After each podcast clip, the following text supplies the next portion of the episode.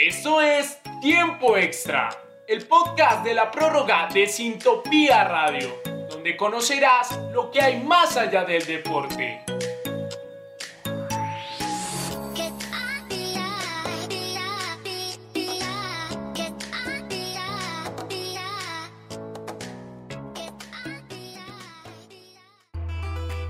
Bienvenidos a Tiempo Extra, el podcast de la prórroga por Sintopía Radio.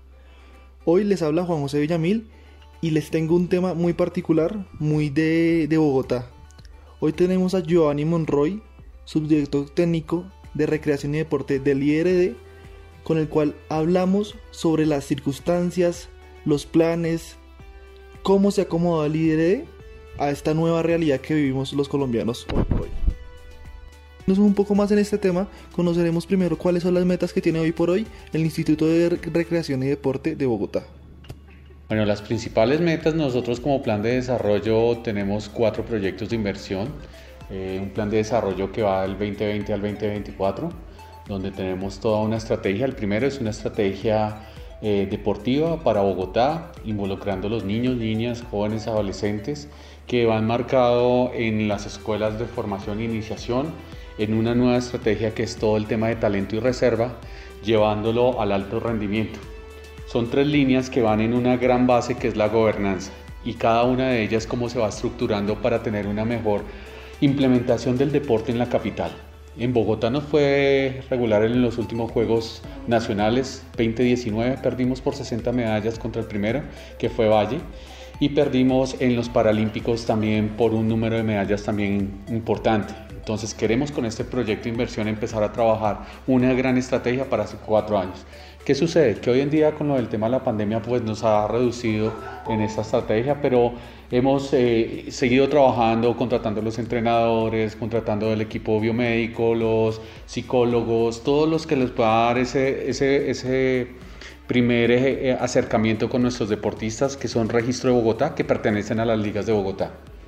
Por eso mismo importante dentro del IDRD es entender los deportistas que trabajan con el IDRD. Para eso conoceremos un poco más sobre qué tipo de deportistas son los que tienen alianza o convenio o están con el IDRD en la práctica de cierto deporte, sea el que sea.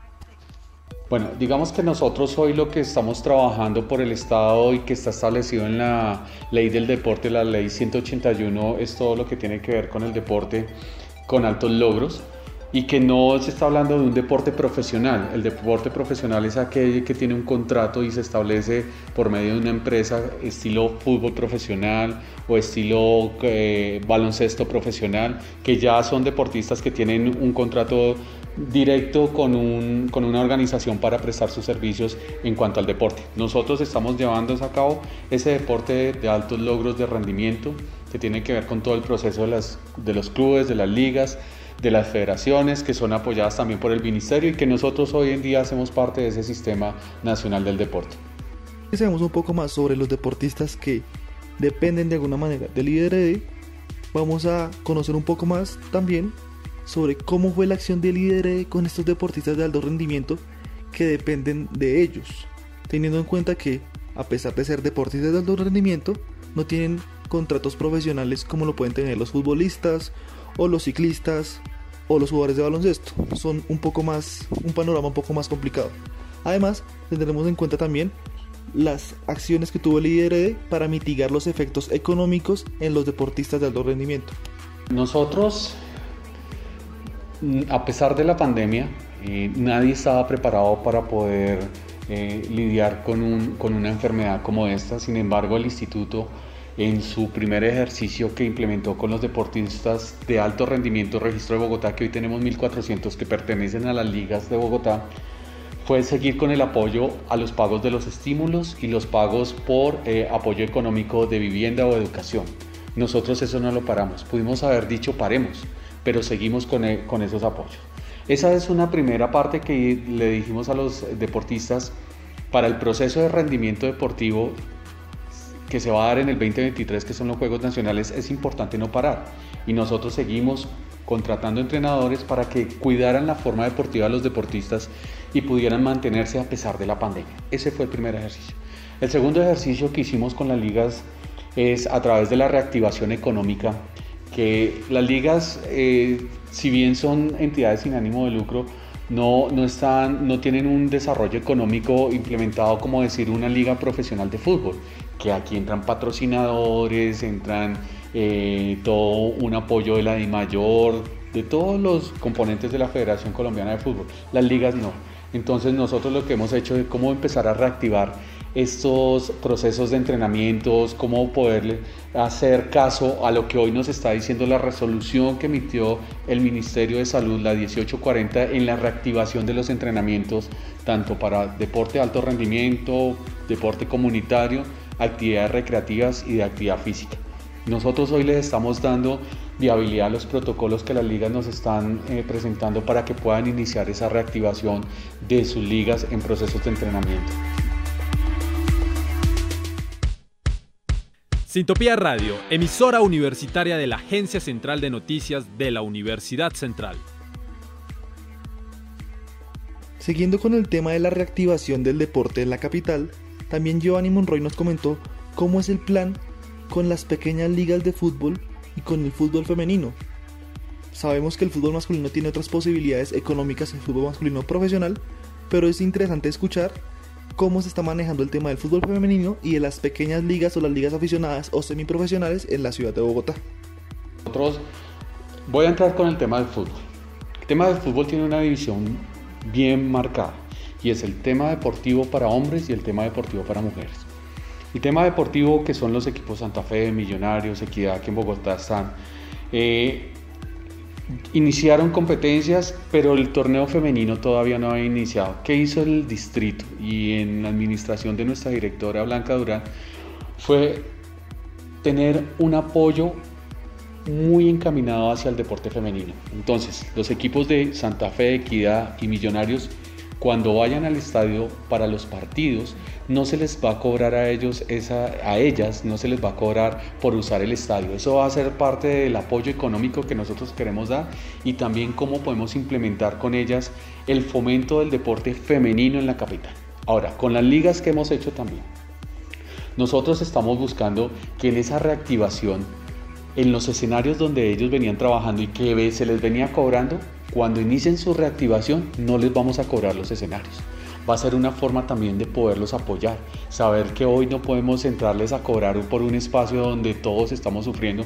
Entonces una de las estrategias es no cobrarles los escenarios. La segunda también es poderles contratar a los entrenadores para que hagan los ejercicios de planificación con los deportistas de Bogotá. Si usted me pregunta cuánto es en cifras, estamos hablando de miles de, de millones de pesos que son 54 ligas que hoy tenemos en Bogotá y cómo las tenemos que apoyar a todas. También estamos viendo una estrategia que más adelante sí les contaremos cómo lo vamos a apoyar, que está en estructuración también y aprobación de la directora para poderles decir a las ligas cómo, cómo también las vamos a apoyar. Pero no las hemos dejado solas. Sabemos que no ha sido, para nadie ha sido fácil. A nosotros nos llamaron a administrar deporte, recreación y actividad física y nos tocó aprender a administrar la pandemia, del deporte, la recreación y la actividad física. Escuchar sobre el tema de las pequeñas ligas semiprofesionales o aficionadas y el fútbol femenino de la ciudad, Giovanni Monroy nos da un panorama desde la institucionalidad del IDRD frente a cómo se debe seguir adelante en estos tiempos de coronavirus. Lo más importante es poder entender que de, esto de esta situación tenemos que salir juntos. No podemos decir que las ligas tienen que estar aisladas de este proceso y que al instituto no le compete o que las ligas no pidan el apoyo. Es importante que, que nos unamos, ver alternativas para esta reactivación, ver alternativas inclusive para los padres de familia que tienen los deportistas hoy, afiliados a los clubes que pertenecen a las ligas. Lo importante y más cercano es que todos tengamos una muy buena comunicación porque los recursos cada vez son escasos y con la pandemia todavía son mucho más escasos. Pero ¿cómo podemos lograr que entre todos, con una muy buena información, con una muy buena articulación, poder apoyar a los deportistas que en última son los que hoy están viviendo una situación más complicada? Giovanni Monroy nos comenta el punto de vista del IDRD frente no solo a los deportistas de alto rendimiento, o semiprofesionales o esas ligas aficionadas o semiprofesionales y los espacios que utilizan, sino también a la parte de recreación, donde es muy importante el papel del líder frente a la ciudadanía y a los ciudadanos de Bogotá. Lo primero hay que decir que nuestros deportistas han sido apoyados, han sido eh, mensualmente han venido recibiendo sus pagos muy cumplidamente. Nosotros hemos tenido eh, el apoyo también a deportistas que no son del registro de Bogotá, que no han tenido logros, pero también hemos dado estímulos de apoyo a deportistas vulnerables. Eh, y con el tema de, los escenarios,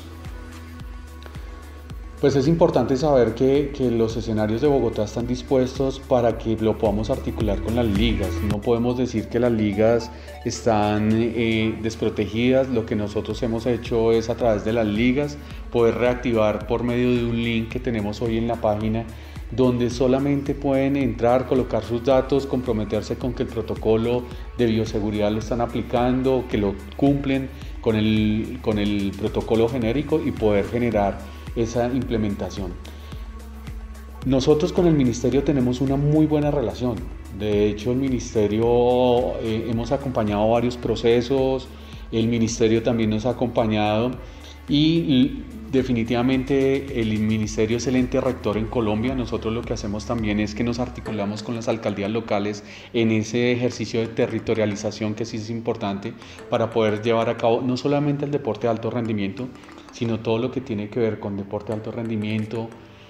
Eh, estamos trabajando otro proyecto de inversión que se llama Recreación y Deporte para la Formación Ciudadana. Estamos trabajando otro proyecto que se llama comunidades activas y saludables para Bogotá y es donde está la ciclovía o los puntos de aeróbicos que nosotros los denominamos recreovía. Y otro es el proceso de formación para niños, jóvenes y adolescentes en tiempo escolar complementario que pertenecen a las instituciones educativas de Bogotá y también estamos con ellos trabajando.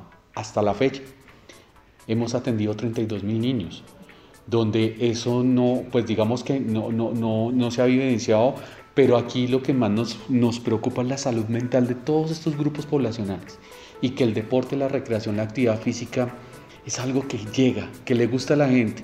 No es difícil poder encontrar a alguien que le digamos, venga, vamos a hacer esta actividad, vamos a ir a realizar tales acciones y diga, no, porque no. E, es un tema que por salud mental nos gusta. En la ciclovía, el último domingo tuvimos dos millones de personas rotando por toda la ciclovía, por los 127 kilómetros, donde han visto que la ciclovía se ha convertido en ese factor que les ayuda en su salud mental y a cambiar de ambiente. Teníamos que hacerlo y por eso hoy los bogotanos están cumpliendo las medidas de bioseguridad en la ciclovía. Tiempo extra, el podcast de la prórroga, donde pudimos conocer un poco más sobre el IDRD y los planes hacia futuro en esta extraña manera de vivir y entender el deporte y la recreación en la ciudad de Bogotá. Pueden escucharnos siempre a través de Sintopía Radio y las redes de la Universidad Central.